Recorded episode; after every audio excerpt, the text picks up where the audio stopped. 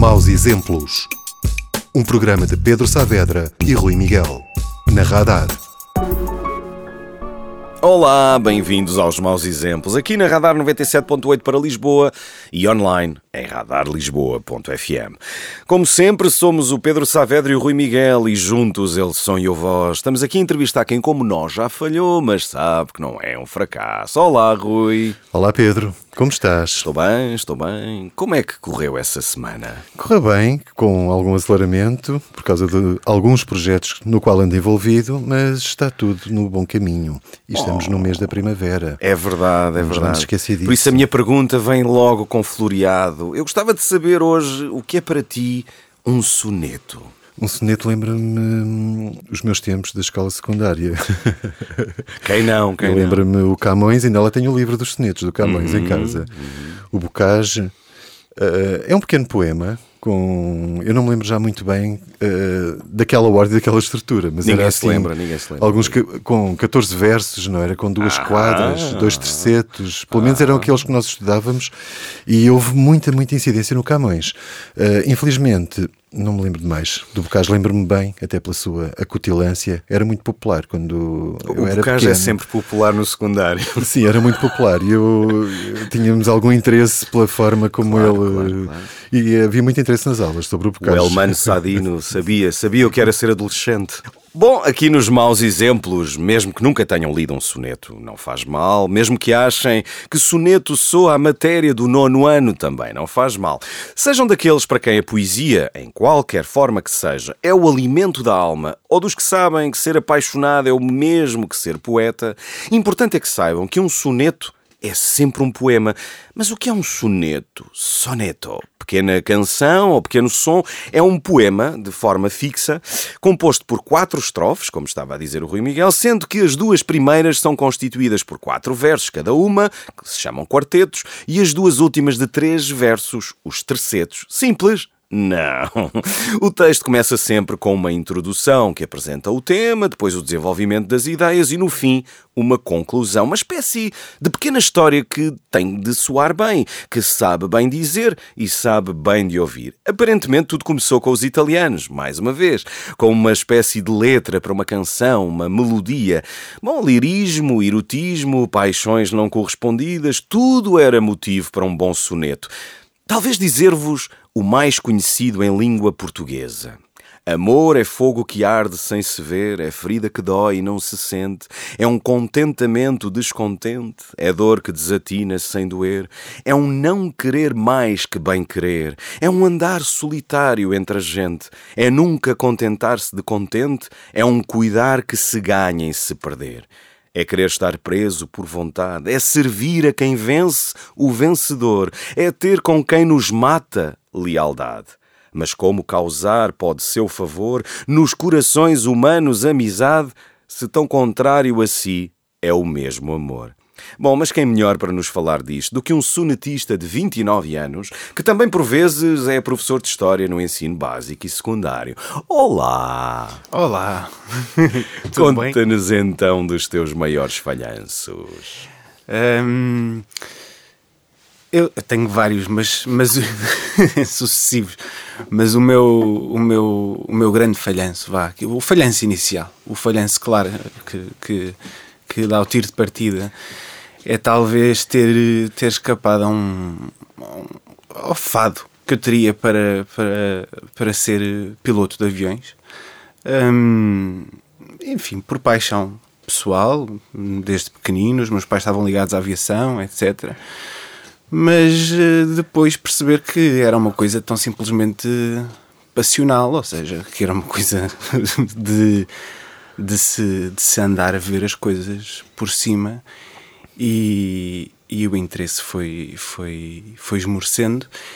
E depois há aquele conflito com os pais, não é? É-se muito novo, há aquele conflito com os pais em que se diz: Olha, não quero mais, eh, não quero mais eh, fazer isto.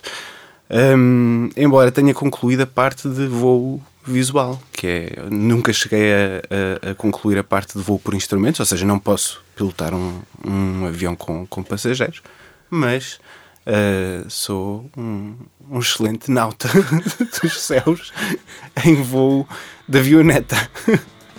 Obrigado, Bernardo Salgado. Bem-vindo à Radar.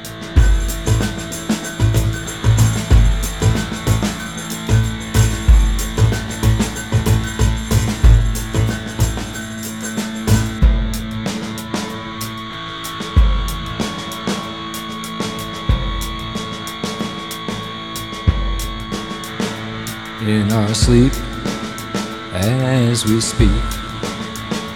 Listen to the drums beat as we speak.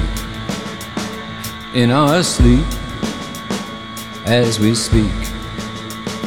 Listen to the drums beat in our sleep.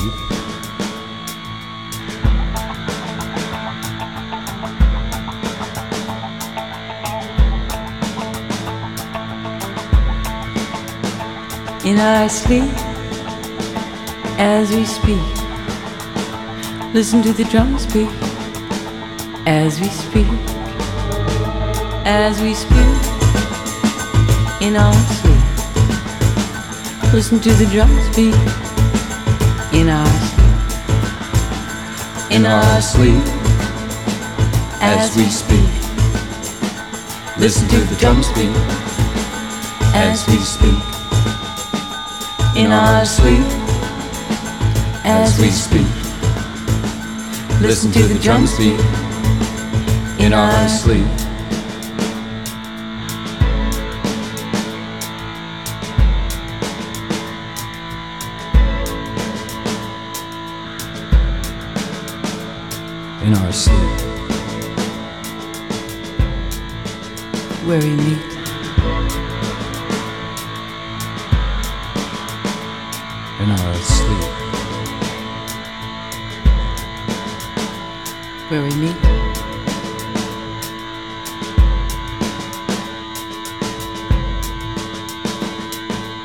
Acabámos de ouvir a primeira escolha musical do nosso convidado, In Our Sleep, de Laurie Anderson com Lou Reed, do álbum Bright Red de 1994. Maus exemplos.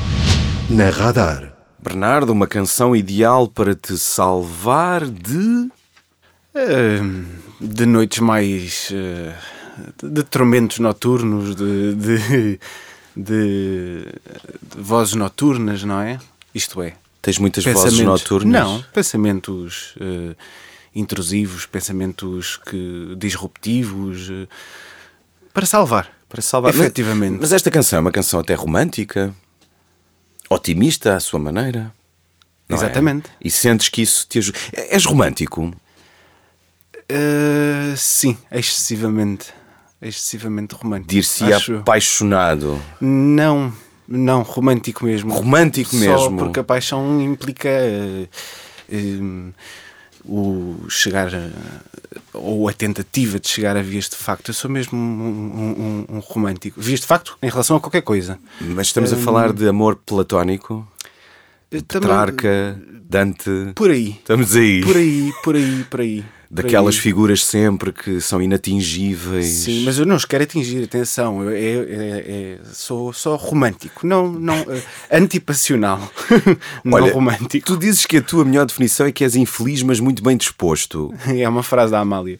Como é? Explica-nos lá, ajuda-nos a perceber a frase da Amália e a tua definição. O que é que é isso? É ser triste, genericamente triste, não é? Uh, como convém à, à poesia, de resto. Uh, mas sou muito bem disposto, sou, sou muito alegre no meu dia a dia, não. não enfim. É, depois há o resto. Que precisa de ser salvo pela Laurie Anderson. Exato, a Laurie Anderson é boa. Pelo menos salvou o Lou Reed durante 21 anos. Exatamente. Talvez. Olha, mas tu achas, concordas com aquela ideia de que a infelicidade aumenta a criatividade? Não, não, não. De maneira nenhuma. De maneira nenhuma. É preciso haver esse background de. de hum, enfim, um espectro de emoções que, é, que, eu, que eu acho que é preciso uh, dominar. Uhum. A paixão também a tenho, também sou passional. Uhum. Portanto, desde a paixão, a infelicidade, a amargura, tudo isso. Mas a tristeza não é necessária à criatividade, antes pelo contrário.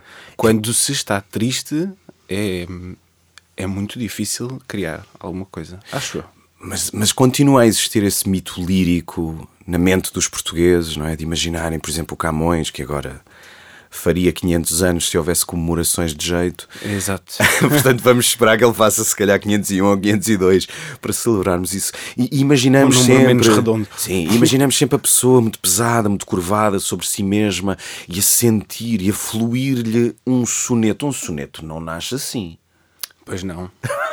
Não, não, não. Como é que nasce um soneto? Ajuda-nos a perceber. Um soneto nasce, bem, primeiro é um conjunto de, de regras que nós temos que, que as saber eh, à partida. São, hum, enfim. Bem, como é que nasceram os sonetos em mim? Uma ten- tentativa. Sim, como é que nasceram? Tentativa e erro. Tentativa e erro, eh, enfim, muito treino, muito treino. eh, e depois há um certo momento em que a cabeça começa a pensar em, em 10 sílabas métricas por verso e começa a acentuar as coisas de, de determinada maneira e começa a perceber que, que de facto aquilo encaixa. Mas é, é sobretudo um saber qual é que é a medida daquilo que nós temos para dizer. Ou seja, aquilo que, nós temos, aquilo que nós temos para dizer não vai nem além nem aquém daquilo. Nem além nem aquém daquela forma, daquela extensão, daquele tom, o que quer que seja. Isso depois nós dominamos com a rima, por aí fora. Isso não te constringe eh, criativamente? Não, não, não, de maneira nenhuma. Ajuda-te? Ajuda, ajuda muito, ajuda muito, ajuda muito, porque à partida corta logo excessos, hum, excessos de linguagem, eh, ajuda a dizer. eh, As pessoas têm- ajuda a dizer o essencial, não é? Há um tempo para tudo. Mas como é que um jovem de 29 anos, que eu já não sei se és millennial, se és X, se és Z, já não sei, se lembra de escrever sonetos? Porque estamos a falar de um, de um ato de esforço, de contenção, de equilíbrio, de regra, ah, num mundo em que cada vez mais a criatividade parece mais livre, mais caótica. Como é que tu começas a escrever sonetos? Explica-nos, ajuda-nos a perceber isso, acho curioso. caótica, não é? Caótica é, é que o resto não vai de acordo com a minha, com a minha personalidade. É tão somente.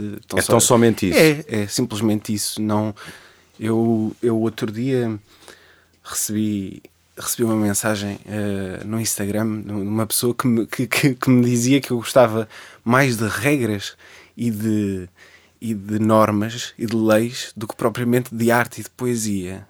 E eu fiquei extraordinariamente ofendido porque obviamente aquilo me atingiu no meu. Se calhar, se calhar porque essa pessoa tem razão, mas eu, eu acho.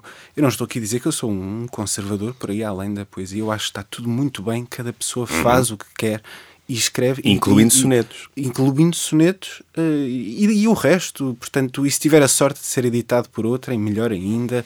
Hum, mas se fôssemos todos capazes de, de ter um bocadinho mais, mais regra e de ordem. em Achas tudo que era o melhor? Em tudo o que fazemos, incluindo na arte e na poesia, eu acho que talvez as coisas. O caminho seria um bocadinho mais tortuoso e um bocadinho mais sombrio, talvez.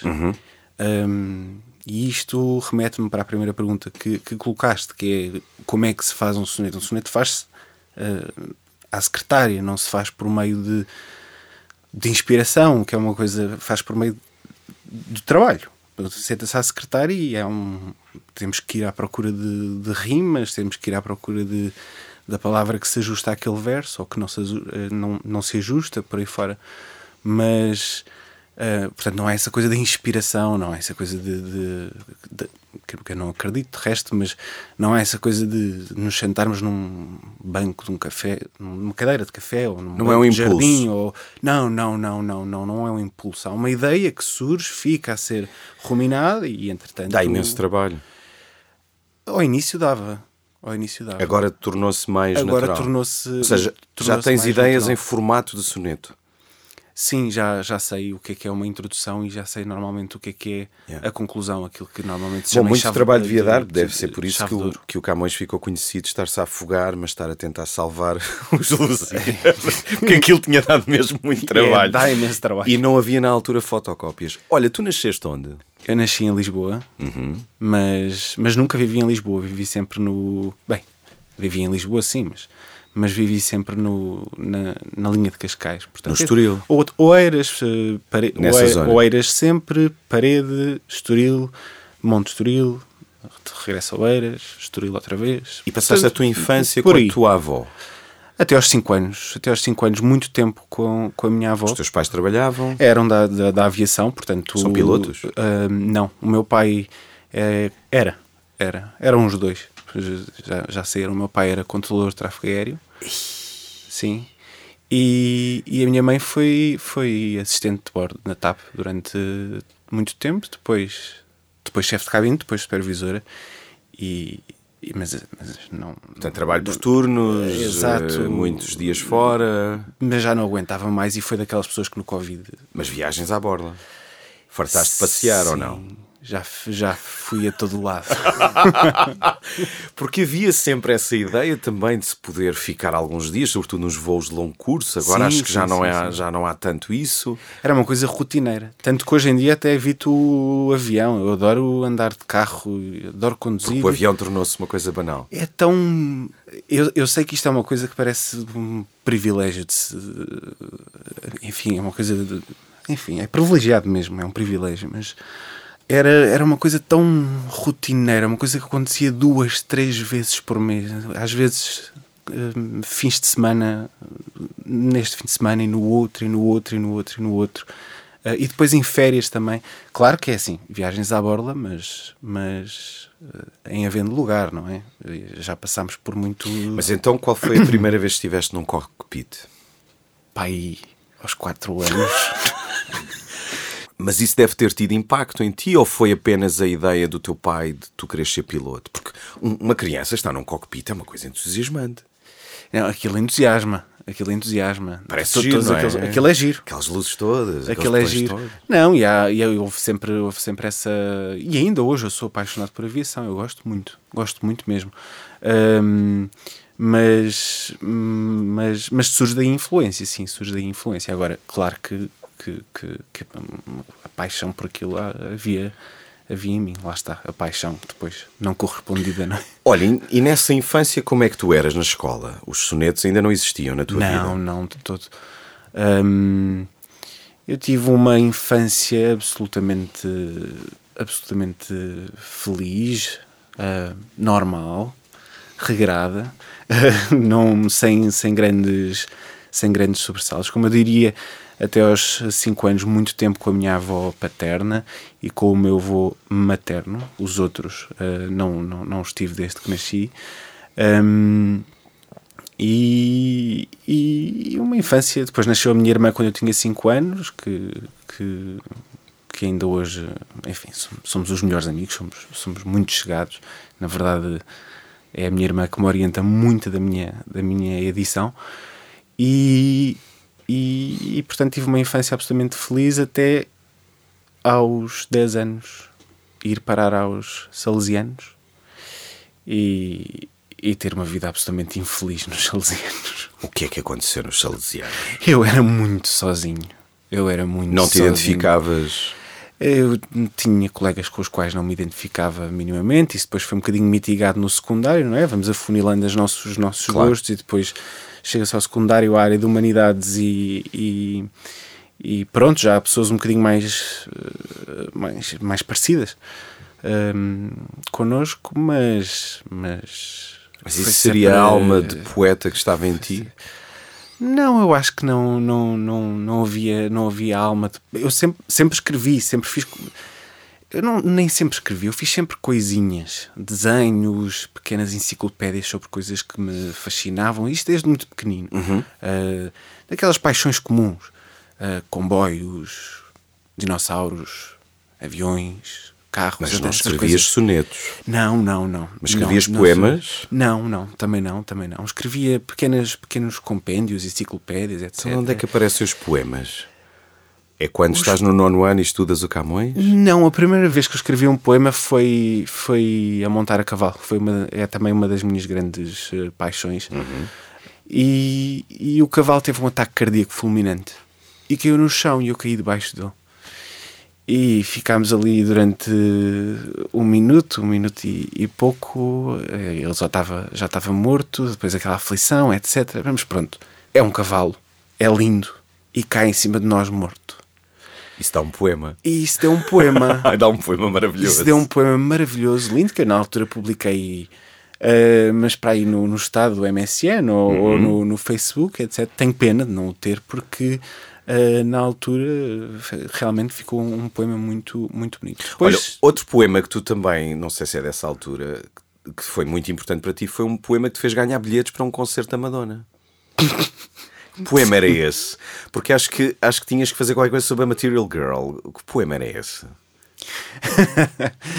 eu sou grande fã. Sou grande fã da Madonna. Um, e, e, havia um concurso. Fui a, fui a todos os, os concertos que havia para, para ir quando ela passou por cá. Um, mas já numa idade um bocadinho mais avançada, isto é 17, 17 anos para aí, quando ela vai a Coimbra havia um concurso, a minha mãe não, não, não me queria levar, um, e há um concurso para ganhar bilhetes para ir. Eu decidi escrever um, um pequeno poema, uh, aí sim, a acabar com uma chave de ouro, em que eu dizia que eu era feito do mesmo material que a Material Girl. E funcionou. E, ganhei e ganhaste os bilhetes. Ganhei dois bilhetes e fui. E a minha mãe comprou o terceiro. Fui eu, a minha mãe e a minha irmã. Ai, a poesia a funcionar, a fazer-te ganhar dinheiro. Funciona, sempre funciona. Olha, e o teu, fascínio, e o teu fascínio por répteis que te levou para dentro de uma jaula de crocodilos, o que é que foi isto? também dos, de, de, daquelas. Aqui não há poemas. Aqui não há poemas também, mas é daquelas, eh, daquelas curiosidades que, que sempre gostei muito de, de, de animais, de cobras. Adorava cobras quando era, quando era pequeno, sempre Hum, enfim, nada, nada me dava mais gosto do, do que ter uma cobra. Chegaste a ter? Não, não, não. Ah, era, mas, era, era mas naquelas, naquelas, naquelas, uh, aquelas coisas tipo jardins zoológicos, o marina, etc. Yeah. Isso é isso é que eu gostava. Um, e uma vez estava a assistir a um, um espetáculo de répteis e, e alguém não, uh, o, o, o, enfim, como é que eu lhe de chamar? O senhor dos crocodilos pediu uh, se havia alguém na audiência que queria, quisesse ir tomar e tu achaste o, que ia ser uma aventura extraordinária? Eu achei aquilo perfeitamente plausível para mim. Tinha eu uh, oito anos, para aí, sete anos. E levantei o braço e a minha mãe, a minha irmã e o meu padrasto ficaram a olhar para mim e o senhor chamou-me como assim fui, tu queres ir para dentro da jaula? Eu fui para dentro da, da, jaula, mas claro que era uma brincadeira, ele não ia pedir a ninguém, mas, e eu fiquei. Ah, ficaste desiludido? Ui, decepcionadíssimo. Estavas fiquei... mesmo à espera de estar dentro de uma jaula com um crocodilo, quase, Bernardo. Não, mas eu entrei. Eu o crocodilo pronto. é que não, felizmente. Tava... Não, estava lá o crocodilo, estava numa espécie de uma vala com água e eu uh -huh. estava pronto para saltar. Portanto, ele deixou-me levar até ao limite daquilo que, que, podia ser a minha imaginação. Olha, se tu tivesse Depois tirou-me o tapete. Claro, e, e a eu responsabilidade e o seguro do, do, do Mador se calhar não cumpria isso. Exato. Olha, deixa-me perceber outra coisa. Mas tu, os teus estudos acabaram por te levar à história. Foste estudar história. Sim, sim. quando eu desisto de, da pilotagem é, é, é aí história. que tu vês a solução. E porquê é. história? Porquê não literatura, por exemplo? Hum, nem sei, nem sei dizer porque foi honestamente o que, o que calhou. Eu não estava absolutamente desperto para, para a questão da literatura ainda nessa altura. Uh, ou seja, para mim, eu já escrevia, já escrevia coisas, mas, mas não, estava, não estava desperto para o facto que a literatura poderia ser uma coisa. Uh, depois tentei estudar literatura mais tarde, também não correu bem, é outro fracasso, nunca acabei a tese de mestrado. Uhum. Fiz só o primeiro ano do, do, mestrado em literatura, aí sim, no mestrado em literatura clássica. Um, mas História hum, pareceu-me um curso. pareceu-me um curso suficientemente abrangente. abrangente. E que não te desse muito trabalho. Hum... Foi o que estava à mão. Mas tu estudaste. Da, da, deu trabalho, tu deu trabalho. História... Mas não deu o trabalho excessivo. Estudaste que tipo de história? Qual era o curso? É o curso de História uh, Geral, completo. Portanto, na, na, na FCSH desde a antiguidade clássica até à história contemporânea, gostando mais de, claro, da antiguidade. O que te clássica. permitiu seres professor. Sim, exatamente. E isso foi também porque aconteceu ou tinhas uma vocação Não, com essa vontade? Há necessidade de quem tem um curso de História, há necessidade de, de dar aulas para, para ganhar dinheiro e para depois de resto E pagar como és tu com, com os teus alunos? Que eu sei que és professor substituto, portanto, tu inclusivamente apanhas turmas que não consegues fazer Sim, sim. o ano inteiro, não é? É uma cena que às vezes deve funcionar muito bem e outras vezes nem por isso. Porque Há anos inteiros, há anos inteiros. já, já fizeste isso, anos já, já, já. inteiros. Quando comecei, estive a trabalhar num- numa escola onde, onde fiz três anos letivos inteiros. hum, mas, mas a partir daí foi sempre, foi sempre aos, aos bocadinhos. Hum, funciona, funciona bem. Eu sou, sou um professor muito, muito simpático, muito bem disposto. Eu, eu tenho, tenho gosto, gosto bastante de, de dar aulas. Claro que há um- às vezes há um bocadinho de sacrificial naquilo, mas, eh, mas sou, sou, sou bem disposto, dou, dou aulas, eu, eu acho que dou aulas boas, eu fico com, com Ficas boas- contente? Fico contente, fico contente, é, é, uma, é, uma, é uma profissão que toda a gente devia passar por ela assim uns tempos. É estranho, para- porque para- é um bocadinho antinatura dizeres isto nesta altura em que há tantas crises de motivação com os professores. Tu és um Sim. professor motivado. Não, não. Eu gosto de dar aulas, o resto é tremendamente sacrificial. O que é o resto? Bem, ser diretor de turma é um horror. É um horror, por exemplo. A burocracia envolvida, o diálogo com os pais. hum, é muito complicado. É mais do campo da psicologia do que É- da história. É do campo do estoicismo mesmo. é do campo do, do aguentar. É, é, é, é, é muito mal, muito mal.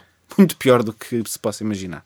Olha, mas para um homem romântico que escreve sonetos, que são das formas mais românticas de, de poesia, tu também sentes que há qualquer coisa de estranho em ti porque nunca tiveste um namorado. Não, não. Quer dizer, Não te identificas com essa ideia? Preferes Tive- esse amor platónico? Não, eu tive um que estava para ser, mas e durou E gostava uns- de poesia? Durou uns meses.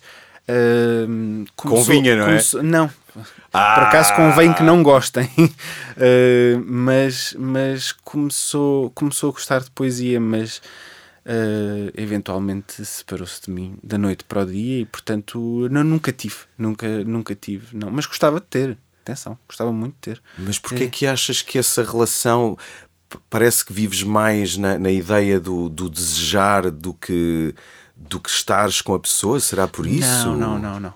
Não. Eu não sei. Ou és uma pessoa realmente. difícil, Bernardo? Eu acho que eu sou uma pessoa. Eu acho que sou extraordinariamente fácil. eu acho que sou muito fácil. Mas não achas que a Mas- ideia de estar mal de amores até é fixe para escrever? Ah, claro. Ajuda, dá- não é? Bem, dá sempre um bom soneto qualquer. dá sempre. Se puder, então, semanalmente. Quando essa sofrer de relação amor, terminou, deves ter ficado aí a sonetar Bem, bem, coisa. soneto atrás de soneto, não foi infindável. Maravilhoso, maravilhoso. Então já vamos conhecer melhor os teus sonetos depois de ouvir a tua segunda escolha musical maravilhosa. Vamos ouvi-la agora.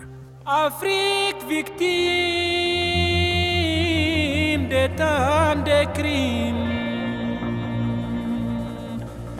سنونو تي ملنو دسين مفاد مفالقة عايت معاك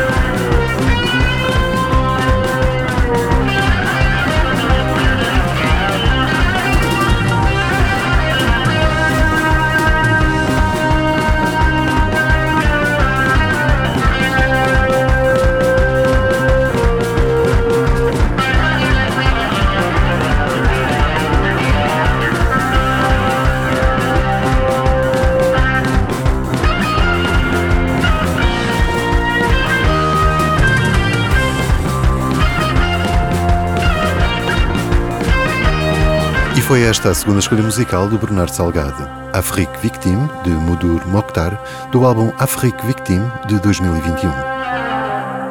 Maus exemplos. Na Radar. Esta canção lembra-te uma viagem inesquecível? Onde é que ela foi? Lembro-me de várias. Várias. De Conta. várias. Esta canção foi-me mostrada pela. Foi-me dada a ouvir pela minha irmã numa das. Não sei dizer ao certo qual. ah, numa das várias, dessas várias ah, viagens que, que fizemos, eu e a minha irmã, ia a acompanhar a minha mãe sempre. Hum, as minhas viagens preferidas são, são, são de carro, ou pelo menos quando nós chegamos a algum sítio e alugamos um, um carro. E a minha irmã conhece muita música. Muita, muita, muita, muita música. É ela que, que, que, me, que me mostra as músicas mais, mais importantes e mais, mais relevantes. Hum, e, e esta música remete-me para isso mesmo Para a ideia de viajar. para a ideia de viajar, não para uma viagem em específico. Embora haja assim uns focos de luz intensos, assim, de intensos, eu uma longa viagem de carro pelo Arizona, uma longa viagem de carro a partir de Lisboa, bem, não tão longa, é rápido, é um instantinho aqui ao lado, mas até Tanger. Uh, longas viagens de carro no México com sons destes a tocar, sempre escolhidos pela minha irmã, é sempre. E tu a irmã conduzir? tem. Eu gosto sempre de ser eu a conduzir, por acaso faço, faço essa partida à minha mãe e à minha irmã e digo, faço uma pequena. Leve o carro. Eu levo, exato. E porquê é que achas que, que conduzir te dá tanto prazer? Porque há bocado falavas do tal curso de avião que tu acabaste por não terminar, mas tu chegaste a pilotar, portanto, tu chegaste a ver o mundo lá por cima. Conduzir não é a mesma coisa. Uhum. Não, não, de tudo. Nem se vai sequer em linha reta. Não. O que é que tu sentes que te atrai na ideia de Cada estares a avioneta conduzir? também não ia muito. Pronto, ainda estavas a aprender, mas, mas pronto, não há tantas curvas, tantos obstáculos. Certo. Ah, o que é que achas que na condução desses sítios maravilhosos que estás a falar, o que é que achas que te atrai nisso? Hum, normalmente, normalmente o, busco situações, lugares hum, que remetam para uma certa ideia de, de isolamento.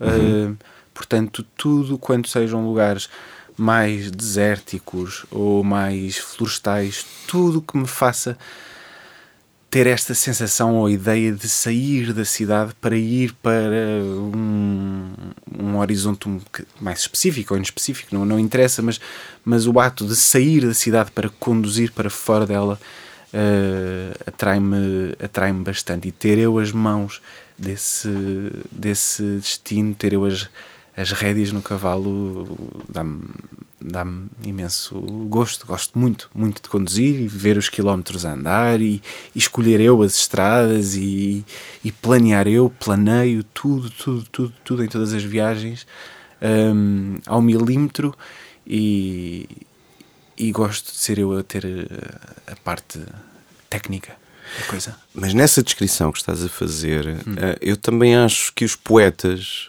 Uhum. são viajantes. Há uma tendência da viagem no poeta. Sim. Sim, estava-me a tentar lembrar de, de, de algum que não tenha. de- depende, depende. Sei lá. O Então William, vamos- William Blake nunca saiu de Londres, Sim, acho sim. eu, não é? Mas, Aquelas mas ilustrações do William Blake, ele viajou muito dentro ele- da cabeça Exato, dele. dá para viajar dentro da cabeça, portanto é uma pergunta. Então vamos, vamos falar de- de- Não, dos não teus sei. poetas preferidos. Tens eh, desses que já não existem. Tens algum? Ou alguns? Hum, tenho, tenho, tenho uns quantos. Conta-nos. Hum, enfim, eu escrevo sonetos, portanto, alerto para. Portanto, Dante, Não, não, não. não, Petrarca, Não, não. Camões, Camões, sim. Shakespeare. Shakespeare também. Ahm, muitos, muitos espanhóis. Uh, Lope de Vega, ahm, Quevedo, ahm, portugueses, o Antero. Muito, muito, muito, muito Antero. O Bocage também, mas, mas assim, em, em tomas mais, mais leves. O Cesário. O Cesário Verde, que também era perto do Estoril, linda a pastora. Pois é, meu, é de, de, de ali do Conselho Também lá andou, também lá andou. Exatamente. Cesário, e depois outros, uh, outro, ingleses uh, e, e, irlandeses, Yeats, por exemplo.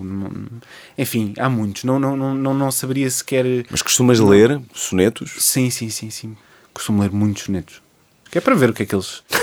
Fiz, o que é que eles fizeram? O que é que eles fizeram? Que é para ver se está tudo bem. Olha, o que tu estás a fazer é uma editora chamada 14 Versos. Não se pode chamar editor porque não é uma, uma, uma, uma empresa. Também não gosto de lhe chamar projeto porque projetos há imensos.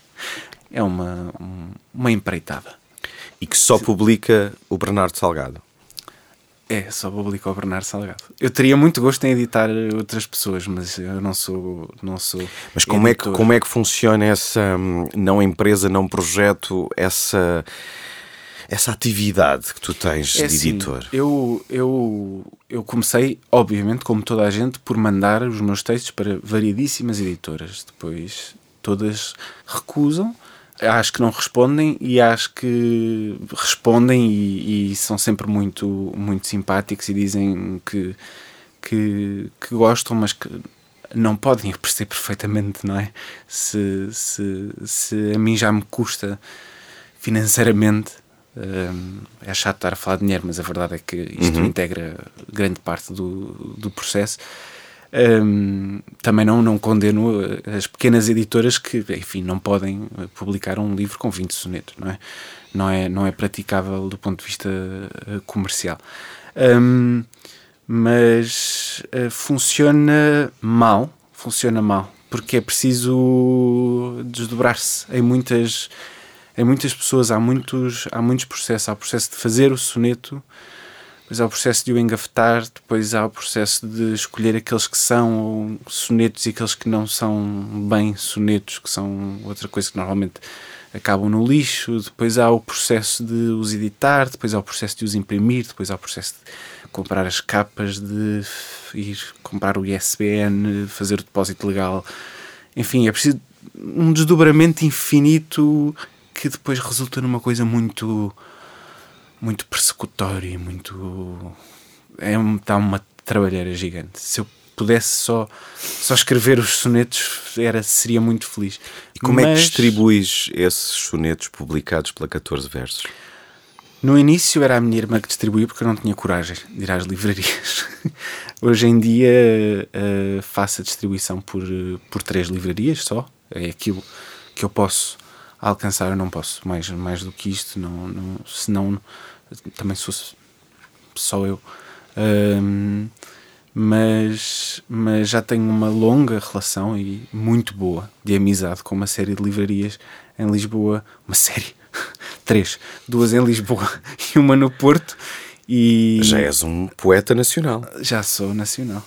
Um, e portanto uh, sou eu mesmo que entrego os meus, os meus livros que normalmente são, são bem recebidos pelas livrarias, claro. Tu estás a falar dessa dificuldade de editar, não é? De produzir em papel o objeto, mas houve, houve, houve experiências durante a pandemia que mostraram que as pessoas gostam de sonetos.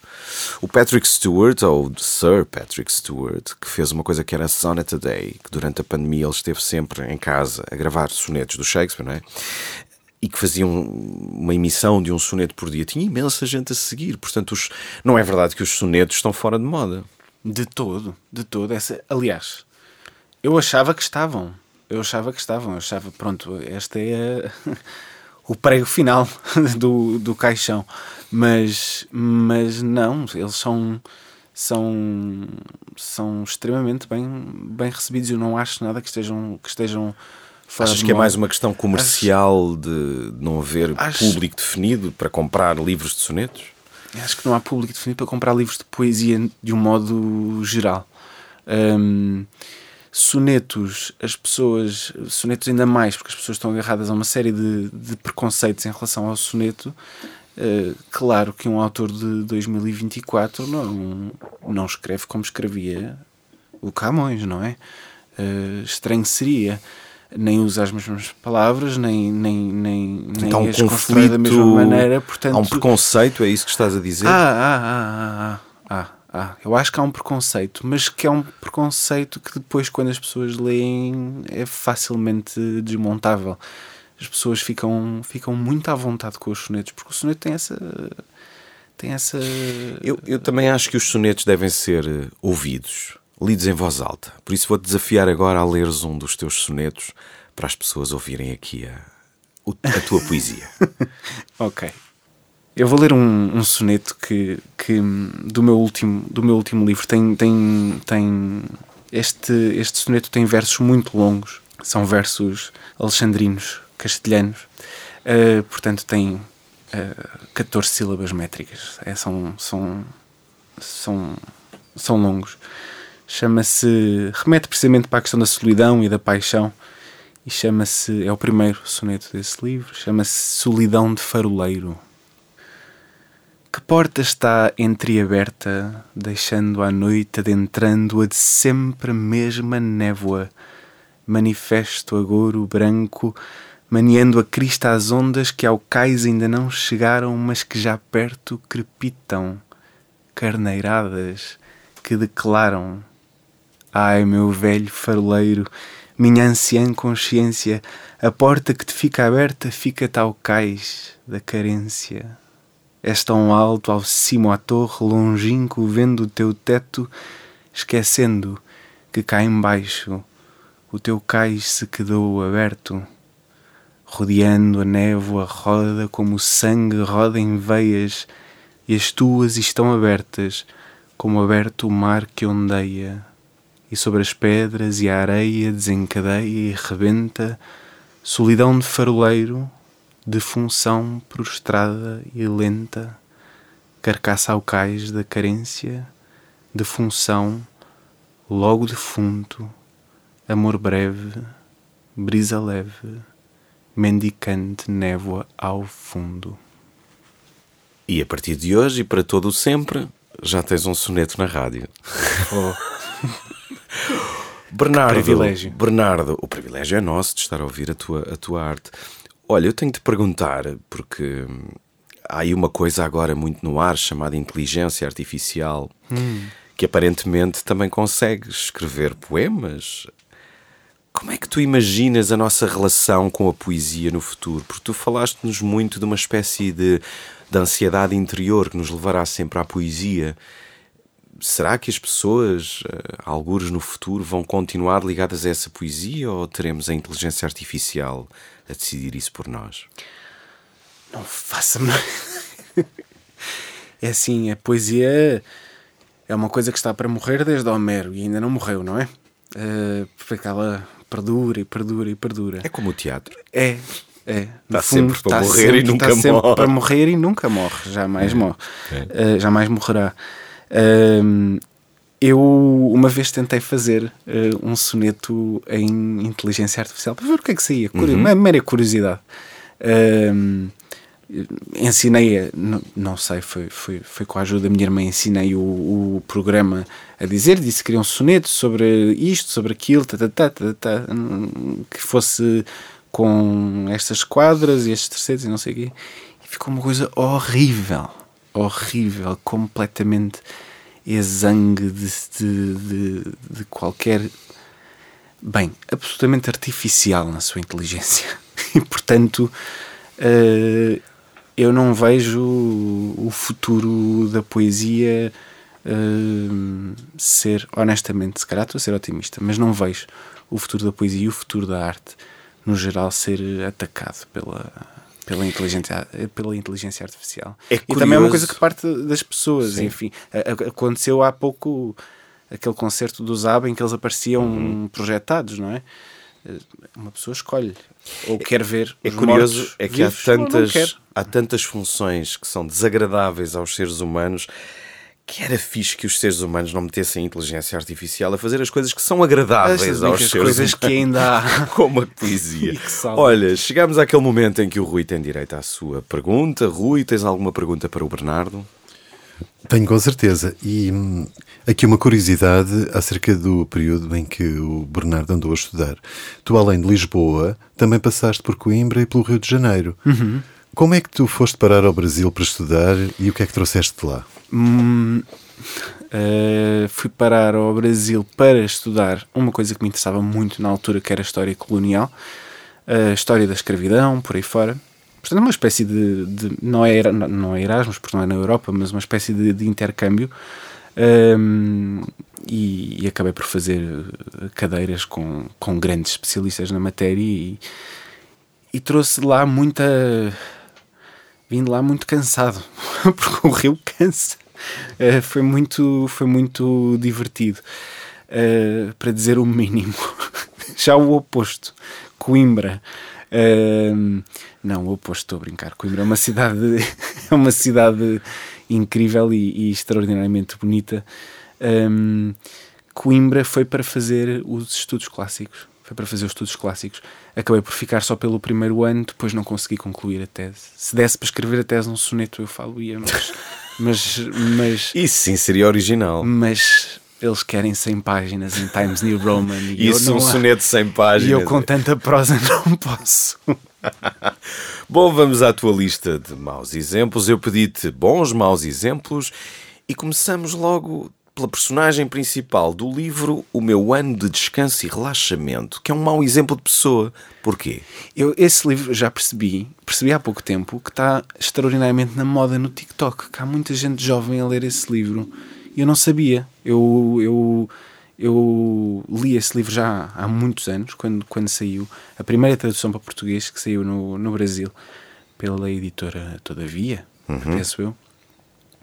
E eu li a sinopse e eu pensei, isto é, é uma pessoa extraordinária, isto é um, um- isto é um péssimo exemplo e um maravilhoso e um maravilhoso Mas é uma pessoa que exemplo. nega o neoliberalismo e a hiperprodutividade. tudo, tudo, é? tudo, tudo, tudo. Portanto, ela E se parássemos, decide, o que ela aconteceria? decide parar durante Sim. um ano e tomar suporífero atrás de suporífero e, eh, hum, enfim, passar um ano a dormir. E eu pensei, eh, que péssimo exemplo e ao mesmo tempo Que delicioso isso. que delícia, quem me dera o que eu dava para, para, para conseguir fazer isto. Olha, e a nova edição das Flores do Mal do Baudelaire, da Relógio d'Água, tu dizes que é um livro mau exemplo, porquê? Por causa da capa. É muito feia. Aqueles anjos abraçados. Eu tenho uma muito anterior, portanto não sei Eu que tenho capa a da estás Sírio e falar. Alvin. Sim, é, deve ser isso que eu Que, tenho. que tem assim uma flor. Sim. um- um- uma flor assim. Mas qual é que é a capa oscura. agora? Não vi. São assim uns anjos a- a- um- um- com umas asas, estão assim agarrados, quase que parece que estão a, enfim, a fazer amor. Ah, assim com umas cores muito fluorescentes, não. Não vi, vou, vou, vou, vou procurar. Procura porque, ver a capa. procura porque é notável. E um filme do John Cassavetes, um filme de 1980, o Glória, porque é que é um filme mau exemplo? Quando comparado com os outros. ah, Achas que está abaixo? Não, não. Acho que está igualmente. eh, está, está. É, é- a qualidade é a mesma, mas é um filme em que se opta. Um, terá tudo o Cassavetes, mas depois há o Glória que é tão simplesmente um, um hino à sua, à sua, à sua musa, à sua diva, que é Gina. E, e é um, um filme sem. sem eh, o, o, o enredo é muito rotundo, não é? Portanto, não sai dali daquelas perseguições na, na cidade de, de, de Nova Iorque, portanto, não adentra a psique humana como nos outros, como no- no- nos outros filmes do Cassavetes, e por isso é um mau exemplo quando comparado, mas é um extraordinário filme, porque a Gina é realmente extraordinária. E a Nina Simone, uma mulher também extraordinária, porque é que é uma música mau exemplo? é um péssimo exemplo porque nunca vergou, não é? E é muito. E normalmente as pessoas que têm assim uma coluna vertebral muito robusta normalmente são um mau exemplo. Normalmente são um péssimo Concordo exemplo. contigo, concordo contigo. Olha, e porquê é que tens ciúmes de todas as paixões não correspondidas? Eu sou muito. Eu sou, infelizmente, sofro, sofro de ciúme.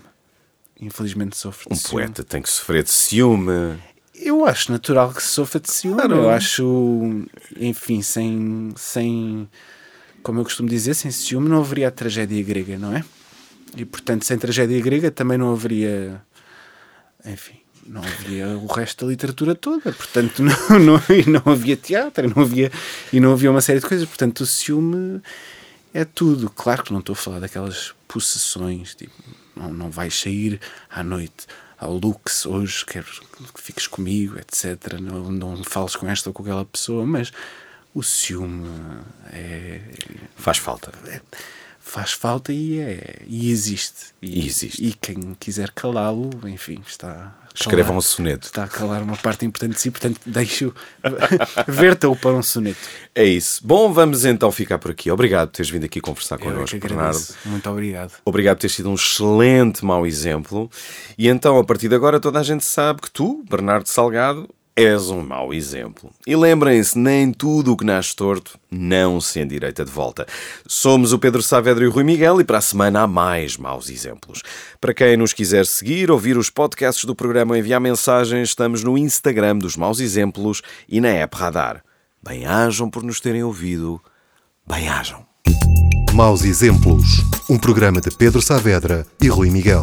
Na Radar, 97.8 para Lisboa e online em radarlisboa.fm.